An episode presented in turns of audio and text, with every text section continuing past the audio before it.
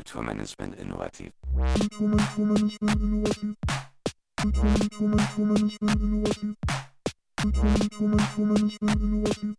Kulturmanagement innovativ. Herzlich willkommen zu unserem Podcast Kulturmanagement innovativ Kontakt. Ein Projekt der Hamburg Open Online University von und mit Studentinnen des Instituts für Kultur- und Medienmanagement an der Hochschule für Musik und Theater in Hamburg. Mein Name ist Eva Hüster. Und ich bin Joyce Dietrich und diesmal sprechen wir mit Alma Seibert. Alma Seibert hat Kulturwissenschaft studiert sowie im Master Sprachen, Kommunikation und Kulturen in Europa. Für ihre Masterarbeit mit dem Titel Gendered Spaces Women Navigating Istanbul's Public Space, Experiences, Challenges and Informal Tactics forschte sie in Istanbul. Dort arbeitete sie im Anschluss für das Goethe-Institut und die Kulturakademie Tarabia. Für das zweimonatige Festival Studio Bosporus, das zum zehnjährigen Jubiläum der Kulturakademie Tarabia in Berlin stattfand, übernahm sie die Projektkoordination und Kuration. Für das Kultursommerfestival 2022 in Berlin übernahm sie die Projektkoordination, Steuerung und Teamleitung. Derzeit ist sie verantwortlich für die Gesamtprojektkoordination für das Kulturfestivalprogramm zur UEFA Euro 2024 in Berlin. Der rote Faden, der sich durch ihre Arbeit und ihre verschiedenen beruflichen Stationen zieht, ist ihr Anliegen, nachhaltige und niedrigschwellige Kulturarbeit zu ermöglichen. Also die Frage nach Repräsentation und wirklicher Teilhabe. Alma Seibert sieht in der Aufgabe von Kultur, wenn man sie auf das Wesentliche reduziert, das Ermöglichen von Miteinander. Herzlich willkommen, Alma Seibert. Hallo. Du hast Kulturwissenschaften und Amerikanistik studiert und du hast deine Abschlussarbeit über Frauen im Stadtraum geschrieben. Und dieses Jahr warst du verantwortlich oder mitverantwortlich für die Planung und Durchführung des Kultursommerfestivals 2022, was in Berlin stattgefunden hat. Was für Stationen gab es dazwischen? Wie kamst du hier nach Berlin? Herzlichen Dank erstmal für die Einladung. Ich freue mich sehr, ähm, da sein zu können. Ja, vielleicht fange ich ein bisschen früher an. Und zwar könnte vielleicht ein guter Punkt ähm, 2017 in Istanbul sein. Und zwar bin ich da hingekommen und habe da eine groß angelegte Studie, eben wie du schon gesagt hast, zu Frauen im Stadtraum gemacht und direkt im Anschluss die Möglichkeit gehabt, ähm, für das Goethe-Institut Istanbul zu arbeiten und zwar ähm, spezieller für die Kulturakademie Tarabia. Die Kulturakademie Tarabia ist ein internationales Residenzprogramm, was vom Auswärtigen Amt und dem Goethe-Institut auf dem Gelände der Deutschen Botschaft in Istanbul gegründet wurde und da seit zehn Jahren existiert sozusagen. Und da war ich ähm, vor allen Dingen ähm, zuständig für die Öffentlichkeitsarbeit, aber auch für das Alumni-Programm der mittlerweile über 100 internationalen Stipendiatinnen und Stipendiaten die da mehrere Monate Aufenthalt haben können auf diesem Gelände. Und 2020 bin ich dann zurückgekommen nach Berlin, um hier für das Goethe-Institut das Jubiläum dieser Residenz umzusetzen. Und zwar das Studio Bosporus Festival, zehn Jahre, eben Kulturakademie Tarabia. Ähm, und das war ein ganz guter Vorläufer für das Kultursommerfestival, kann man vielleicht so sagen, weil es ähnliche Schnittstellen hatte oder ähnliche Herangehensweisen oder Fragestellungen vielleicht. Das heißt, wir haben hier dieses Festival umgesetzt im Herzen von Kreuzberg und hatten eben über 100 Künstlerinnen und Künstler, die daran beteiligt waren, ähm, viele unterschiedliche Sparten. Und gleichzeitig hatten wir 60 Jahre Anwerbeabkommen mit der Türkei und die Frage nach Teilhabe, Repräsentation, ähm, viele Generationen GastarbeiterInnen in Deutschland, ähm, Erinnerungskultur ähm, und die Frage von, wie ich finde, auch Kunstvermittlung. Also wie bringt man eigentlich ähm, Kultur zu den Menschen? Genau. Und das war das Vorläuferprojekt zu dem, wie du schon angesprochen hast, diesjährigen Kultursommerfestival, kann man vielleicht so sagen. Siehst du dich als Kulturmanagerin? Du bist eindeutig Kulturvermittlerin, würde ich sagen, aber siehst du dich als Kulturmanagerin? Ja, ich würde schon sagen, ähm, dass das ein Begriff ist, mit dem ich mich identifizieren kann. Wenn man vielleicht darunter versteht, wie man unterschiedliche kulturelle Programme oder Formate zusammenbringen kann und wie man auch sozusagen, was ich vorhin schon versucht habe anzusprechen, wie passiert eigentlich, dass Menschen an Kultur teilnehmen? Also ich denke, dass wir später darauf auch nochmal zu sprechen kommen. Und es ist die Frage danach, was niedrigschwelliges Kulturangebot überhaupt ist oder wen Kultur am Ende erreicht. Und ich kann vielleicht ein Beispiel bringen. Wir sind mit, der, mit dem Studio Bosporus in das Herz von Kreuzberg gegangen, äh, Kunstraum Kreuzberg Britannien, und haben damit Stefan Bauer eine sehr große Ausstellung äh, während dieses Festivalzeitraums realisiert. Diese Ausstellung ist gratis und ist sozusagen in dem Herzen von dem Kiez, wo eben seit den 60er Jahren viele ähm, GastarbeiterInnen aus der Türkei sozusagen leben. Und die Frage, die wir uns gestellt haben, oder das, was man ähm, eben auch, oder wo meine Frage war, wie können wir das überwinden, ist, wenn Ausstellungen gratis sind, reicht es erstmal noch nicht. Das heißt, wie bringen wir eigentlich künstlerische Formate tatsächlich auf die Straße oder in die Straße und bieten nochmal andere Möglichkeiten für diejenigen, die ansässig sind oder überhaupt die, die es sonst vielleicht nicht mitbekommen würden, einen Anreiz teilzunehmen. Das heißt, wir haben dann ähm, mit zwei wunderbaren Künstlerinnen, Thea Soti und Burcu Bilgic, eine tanzlang, long durational Tanzperformance in der Galerie ähm, Auslage in der Pücklerstraße umgesetzt, die auch noch so einen innovativen Aspekt hatte, dass man über einen QR-Code von der Straße mit den eigenen Kopfhörern hören konnte, was in der Galerie passiert, sozusagen. Und da ist was ganz Spannendes passiert, auf das ich gehofft hatte, was dann aber tatsächlich stattgefunden hat. Das heißt, dass ähm, viele unterschiedliche Passanten und Passantinnen an dem Abend an dem Schaufenster vorbeigegangen sind und gedacht haben, ah, okay, was passiert denn hier? Das ist aber interessant. Das heißt, auch viele, die im Kiez sozusagen wohnen, sind vorbeigelaufen und haben davon was mitgenommen, haben eine halbe Stunde teilgenommen, haben eine Stunde vorm Fenster gestanden. Und das hat auch zu vielen interessanten Nachfragen gefragt. Was macht die da? Verdient die Geld damit? Was soll das? Also viel, was auch, ähm, genau, einfach erstmal so neugierig gemacht hat.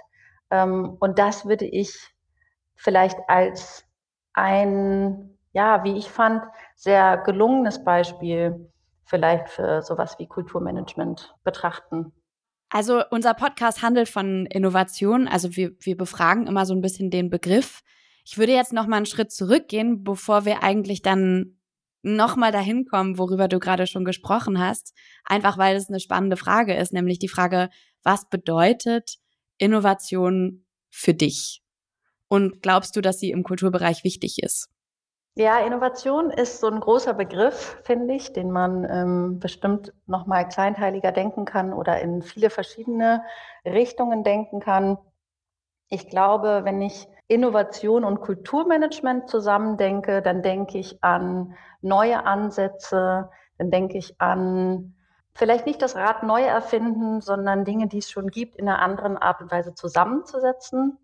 Wir hatten schon mal dazu gesprochen, jetzt nochmal in Bezug auch auf ähm, die Kulturakademie Tarabia, was ist eigentlich nachhaltige Kulturpolitik oder was ähm, bedeutet nachhaltiger Kulturaustausch? Und da ähm, kann ich sagen, dass ähm, von dieser Zeit ähm, an dem Residenzprogramm man sehen kann, dass sich der, die Vorstellung, was vor allen Dingen erfolgreicher Kulturaustausch ist, so ein bisschen gewandelt hat. Das heißt, früher hat man noch viel mehr KünstlerInnen eingeladen, für zwei Abende Konzerte zu spielen, hat Leute um die ganze Welt geflogen. Und jetzt ist eher die Frage, ist das wirklich sinnvoll? Oder muss man sich nicht fragen, was kann nachhaltigerer Austausch sein oder vor allen Dingen langlebigerer Austausch? Das heißt, wie können wirkliche Verbindungen entstehen, woraus dann Kollaborationen und Kooperationen zwischen Leuten von unterschiedlichen kulturellen Backgrounds entstehen. Das heißt, dass ich das, obwohl es quasi nicht neu ist, als innovativ empfinde, dadurch, dass es eben so einen tiefergreifenden Austausch ermöglicht. Das heißt, man gibt KünstlerInnen die Möglichkeit, über einen längeren Zeitraum, in der Kulturakademie sind es vier bis acht Monate, sozusagen vor Ort zu sein, ähm, wirklich in Kontakt zu kommen mit der Stadt, mit der Kultur und mit, mit den ansässigen KünstlerInnen vor Ort. Ich würde behaupten oder ich würde sagen, dass das für mich in dem Sinne innovativ ist, weil es sich Gedanken macht darüber, wie genau wie nachhaltig das ist oder wie tiefgreifend so ein ähm, Austausch sein kann, im besten Fall. Und dann, ja, würde ich sagen, dass, dass für mich Innovation im Kulturbereich immer dann entsteht, wenn man sich Dinge traut und wenn man Dinge neu denkt. Also das heißt, du würdest eher sagen, dass ähm, aus anderen Vorsätzen, die man sich macht, eigentlich Innovation entsteht. oder? Genau. Also ich glaube, dass sozusagen das, was ich jetzt gerade erzählt habe mit der Galerie, sozusagen, das sind alles keine neuen Ideen, sozusagen ähm, Kunst in den Kiez zu bringen oder Galeriespaces zu nutzen, um da andere Dinge zu zeigen als vielleicht jetzt bildende Kunst. Das sind alles keine oder Gratisangebote. Das sind alles keine neuen Konzepte, aber die sind in dem Fall sozusagen in einer sehr erfolgreichen Art und Weise zusammengesetzt worden. Ich glaube, das ist der Punkt. Das heißt, die Frage danach, wie kann man vielleicht sogar auch schon bestehende Formate ähm, so denken oder so stärken, dass sie einen anderen Outcome haben. Und kannst du da, also gab es sozusagen ähnliche Situationen auch beim Kultursommerfestival, also um das nochmal sozusagen in dieses Jahr zu holen und in dieses Projekt, was du ja wirklich sehr umfassend genau bearbeitet hast? Ja, genau, vielleicht kann ich darauf nochmal eingehen. Genau, ich habe die gesamte Projektkoordination für dieses Projekt übernommen, was sehr ähm, sehr hohen Zeitdruck hatte, dadurch, dass im Koalitionsbeschluss festgehalten wurde, dass es einen Kultursommer geben soll. Und auf Initiative von der Senatsverwaltung für Kultur in Europa und im Besonderen eben dem Kultursenator Dr. Klaus Lederer dieses, ähm, die Idee für dieses Festival entstanden ist. Ähm, vielleicht kann ich da einfach kurz was zum Background noch sagen. Ähm, im Grunde die Idee, nach zwei Jahren Corona-Pandemiepause den Berlinerinnen und Berlinern was zurückzugeben, den KünstlerInnen und den Institutionen, die zwangsweise über so einen langen Zeitraum pausieren mussten. Das heißt, man hat relativ viel Geld in die Hand genommen, um ein Festival aufzusetzen, was im Grunde drei maßgebliche Faktoren umsetzen wollte. Und zwar einmal unter freiem Himmel zu sein, kostenfrei zu sein und niedrigschwelliges Kulturangebot bereitzustellen. Und dahinter gab es auch noch einen weiteren Gedanken zu sagen, gibt es die Möglichkeit, Kultur und vor allen Dingen performative Formate an Orte in der Stadt zu bringen, wo sie vorher noch nicht stattgefunden haben. Und da haben wir erstmal so ein großes Wunschtableau gemacht, was wir uns alles vorstellen konnten. Dann realisiert man natürlich auch, dass man an Genehmigungsverfahren gebunden ist, an Möglichkeiten, die Bezirke haben und eben nicht haben. Und trotzdem kann man sagen, dass es uns gelungen ist, mit über 90 KünstlerInnen, äh, über 90 PartnerInnen an 90 Orten in 90 Tagen das Kultursommerfestival Berlin 2020, 2022 umzusetzen. Und das heißt, wir haben es geschafft, an eben ungewöhnliche Orte für Kultur zu gehen. Ähm, ich gebe mal ein paar Beispiele. Wir sind ähm, in drei verschiedene Freibäder gegangen, haben da Kulturprogramm angeboten. Wir haben, sind auf Parkdecks gegangen, wir sind auf öffentliche Plätze in Kiezen gegangen. Ähm, wir haben Ballett auf der Spree gezeigt. Wir haben sozusagen auch Formate auf sich bewegenden ähm, Orten umgesetzt. Das heißt, dahinter auch nochmal so ein bisschen die Idee, einerseits Zusammenarbeit mit etablierten Institutionen im, in der Berliner Kulturlandschaft, aber auch vielen anderen Playern der freien Szene, freien KünstlerInnen und die Frage danach, ähnlich wie bringt man Kultur, sozusagen Niedrigschwelligkeit, ist was, was man erstmal schauen muss, wie man es umsetzen kann. Vielleicht kann man es so sagen. Ich fand wirklich äh, beeindruckend in unserem Vorgespräch, dass du gesagt hast, es reicht einfach nicht, also ich will es nur noch mal unterstreichen, du hast es eben auch gesagt, es reicht nicht, dass es kostenlos ist. Also sich klar zu machen, dass die Hürden woanders sind, nicht nur beim Eintrittsgeld oder so. Ja, unbedingt. Und auch mit diesem Festival tatsächlich der Anspruch, in jeden Kiez zu gehen, also in jeden Bezirk von Berlin, weil wir natürlich feststellen, dass viele der Museen sind in Mitte. Viel passiert in einfach in bestimmten Bezirken. Und da zu sagen, wir gehen jetzt auf den Viktor-Klemperer Platz mitten in den Stadtraum nach Marzahn und bieten da was an, was sozusagen auch im Vorbeigehen erlebt werden kann. Weil auch die Realisation ist, dass sozusagen viele Menschen vielleicht gar nicht die Möglichkeit haben, lang im Vorhinein Tickets zu kaufen, ihre Kulturbesuche zu planen, sondern eben die Kultur zu den Menschen zu bringen. Das klingt so pathetisch. Ähm, gleichzeitig ist das tatsächlich der Anspruch gewesen. Und wir haben auch in, dem, in der Nachbereitung gesehen, dass sozusagen, dass es gut geklappt hat. Also, dass viele Menschen tatsächlich zufällig vorbeigekommen sind, sich gefreut haben, dass es, dass eine Bühne da war, dass ähm, KünstlerInnen aufgetreten sind und genau, einerseits sozusagen, wo geht man hin und mit wem arbeitet man? Weil wenn man sich fragt, wen möchte ich erreichen, dann kann man vom Programm ausgehen. Also ist es ein Kinderprogramm, ist es ein Musikprogramm, ist es ein Popprogramm, spricht es eher ältere Leute an. Wir haben ähm, in Theater Ost eine Veranstaltung mit alten DDR-MusikerInnen gehabt, mit einer sehr sozusagen spezifischen Zielgruppe Ostrock Deluxe, sozusagen Oldies aus der DDR-Zeit. Wir haben im, Theater, im Stadttheater Spandau Kinderprogramm gehabt und eine Veranstaltung, die ich auch noch mal nennen möchte, weil sie für mich so besonders war. DJ IPEC hat für uns, IPEC Ibeccholo, hat für uns im Revier Südost ein queeres Festival organisiert, Queertopia. Und hat es da geschafft, die unterschiedlichen LGBTQI-Communities von Berlin zusammenzubringen, was total ungewöhnlich ist. Das heißt, die queere iranische Szene, die queere irakische Szene, die queere türkische Szene, die queere arabische Szene und die queere Beilefunk-Szene, alles Szenen, die etabliert sind in Berlin, die aber sonst nicht zusammen an einen Ort kommen. Das heißt, da auch nochmal, das ist Innovation. Das heißt, Leute, die ähm, eine Vision haben, neue Dinge zusammenzubringen und auch da natürlich wieder für Repräsentation, Verständigung, ähm, Sichtbarkeit zu kämpfen. Und ich bin sehr froh, dass wir die Möglichkeit hatten, mit dem Kultursommerfestival so viel Plattformen zu bieten, um genau das zu machen. Wir haben bis jetzt ja schon viel über Innovation gesprochen, aber eher immer so, dass, dass Innovation eigentlich das Resultat war, indem du quasi tolle Praxisbeispiele genannt hast, ähm, wo es darum ging, sich einen Vorsatz zu nehmen, also sagen wir 90 Veranstaltungen in 90 Tagen oder ein Zehn-Jahres-Jubiläum, in dem es um türkische und deutsche Kultur geht.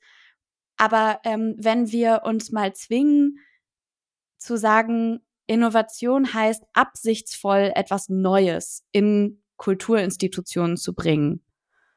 Also wirklich zum Selbstzweck sozusagen. Glaubst du, dass das wichtig ist? Und wenn ja, wo in deiner Arbeit? Ich glaube, für mich kommt es immer wieder zurück zu der Frage nach Repräsentation und Teilhabe und wer spricht eigentlich mit und wer hat eigentlich Zugang zu kulturellen Institutionen. Das heißt, wir haben immer noch den White Cube. Wir haben immer noch gläserne, unüberwindbare ähm, Hürden, die manche Menschen, Bevölkerungsgruppen davon abhalten, teilzunehmen an unserem institutionalisierten Kulturbetrieb. Und ich glaube, dass wir in Berlin relativ gut darin sind, dieses Problem zu erkennen und sozusagen dagegen zu steuern. Aber meine Antwort auf deine Frage wäre vielleicht, darüber nachzudenken, wie man noch diverser oder noch kreativer sein kann in der Einbindung von unterschiedlichsten kulturellen Akteuren. Vielleicht ist es ja auch ein Moment, wo wir nochmal über den Verein sprechen können, weil ich gerade dachte, ich hatte die Formulierung im Kopf, also das Neue im Sinne von neue Perspektiven. Ja, ich habe vor einigen Jahren mit ähm, Freundinnen und Bekannten ähm, einen deutsch-kamerunischen Verein gegründet, Initiative Perspektivwechsel, wo es vor allen Dingen um politische Jugendbildung geht und um Aufklärungsarbeit zu Rassismus, ähm, neokolonialen Strukturen, Abhängigkeitsverhältnissen des globalen Südens vom globalen Norden und der Frage danach, wie wichtig es eigentlich ist, dass wir Bescheid wissen über unsere eigene Geschichte. Das heißt, ähm, Kamerun war eine deutsche Kolonie und ich weiß nicht, wie es euch geht, könnt ihr vielleicht auch äh, was zu sagen, aber in meiner Schulzeit ist davon nicht so viel rübergekommen oder hat man eigentlich wenig reflektiert. Und dazu kommt, dass sozusagen die Abhängigkeitsstrukturen, die heute noch aktiv sind wirtschaftliche Formen der Ausbeutung auch was sind, wo ich das Gefühl habe, dass wir zu wenig Bescheid wissen. Das ist so der Hintergrund, den wir hatten. Und jetzt gibt es mittlerweile viele unterschiedliche Workshop-Formate, Wanderausstellungen, die über dieses Thema rund um Kamerun als deutsche Kolonie und vor allen Dingen Formen des Widerstandes. Wie sind bestimmte Länder unabhängig geworden. Ne? Wir wissen dann sozusagen, wir wissen im besten Falle noch, wann sie unabhängig geworden sind, aber wir wissen meist wenig über die Menschen, die den Weg dahin geebnet haben, die in den allermeisten Fällen hingerichtet wurden. Das heißt auch da die Frage, wie erzählt man eigentlich von antikolonialem Widerstand oder überhaupt von der Kolonialgeschichte, so dass Kinder nicht total traumatisiert und weinend aus den Räumen gehen, sondern sozusagen in einer empowernden Art und Weise, die so edukativ ist, dass man sozusagen Sichtbarkeit schafft für die Menschen, die diesen Weg der Unabhängigkeit bereitet haben. Das ist eine, ja, eine Riesenaufgabe, ja. Toll, dass ihr euch dem widmet. Danke. Ich würde tatsächlich schon zu unserer letzten Frage kommen. Und zwar äh, stellen wir die immer recht ähnlich.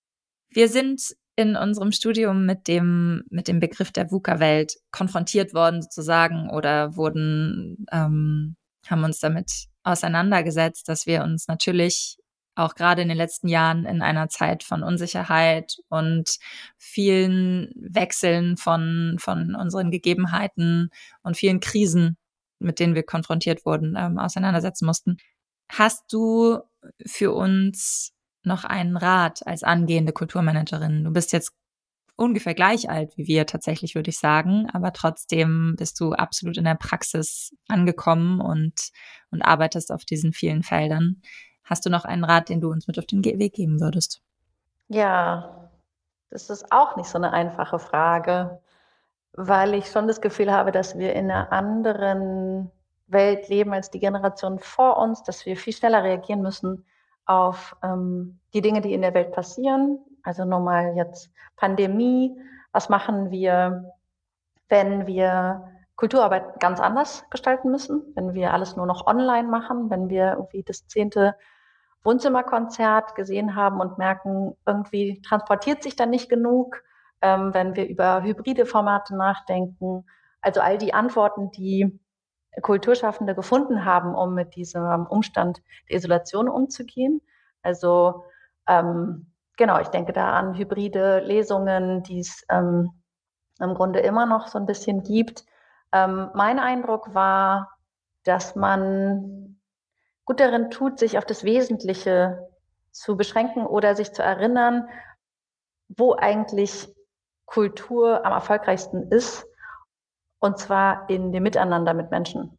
Also ganz besonders im Bereich von ähm, performativer Kunst gibt es diese Feedback-Schleife. Eva, du kennst es, also die Theorie, dass sozusagen die Aufführung erst entsteht zwischen den ZuschauerInnen und den Performenden auf der Bühne. Erika Fischer-Lichter hat diesen Terminus groß gemacht an der ähm, FU. Und da ähm, da wir dann auf einmal mit diesen digitalen Vorstellungen hast du diese Feedback-Schleife nicht mehr. Und wir haben alle gemerkt, dass was Elementares verloren gegangen ist. Wir haben ganz viele Möglichkeiten in der digitalen Welt. Wir haben, ähm, wir können über Kontinente hinweg Meetings abhalten, die im Grunde vielleicht genauso erfolgreich sind, wie als wären wir jetzt kurz von LA nach Berlin geflogen und hätten uns an einen Tisch gesetzt. Aber ich glaube, dass die kulturelle Arbeit diesen Zwischenraum, der nur entstehen kann, wenn die beiden Parteien im Raum sind, unbedingt braucht. Das heißt, da nochmal so ein bisschen die Frage, dass man sich grundlegend nochmal anschaut, wie entsteht oder was entsteht, wenn, wenn wir eben die Audience und die PerformerInnen gemeinsam in einem Raum haben, was entsteht, wenn es nicht der Fall ist. Ich will nicht sagen, dass diese ganzen digitalen Innovationen, die wir jetzt ähm, in wahnsinniger, kurzer, schneller Zeit alle uns angeeignet haben, nicht ihre Berechtigung haben und nicht auch sehr viel gute Dinge gebracht haben. Unter anderem nochmal ganz kurz das Thema Teilhabe. Wer kann eigentlich alles zugucken? Das Internet ist sehr viel egalitärer als unsere echte Welt. Das heißt, es ist sehr viel einfacher und sehr viel so Accessibility, ist einfach sehr viel zugänglicher geworden. Und gleichzeitig gibt es eben ähm, ein besonderes Moment, was eben Erika Verschellichte mit der Feedbackschleife beschreibt, was für mich nur ein Beispiel wäre, zu schauen, welche dieser digitalen Innovationen kann ich für was besonders gut benutzen und wo funktionieren sie eigentlich im Grunde nicht, wenn wir jetzt über Kulturmanagement und Kulturarbeit nachdenken. Das heißt, das ist vielleicht ein Ratschlag zu schauen, welches Format eignet sich für welchen Inhalt Und wo müssen wir nochmal zurückgehen zu dem, was wir wahrscheinlich schon seit den Griechen gemacht haben, dass wir an einem Platz zusammenkommen und da eine Aufführung in dem Sinne entsteht. Danke. Toll, danke schön. Super. Ich danke euch.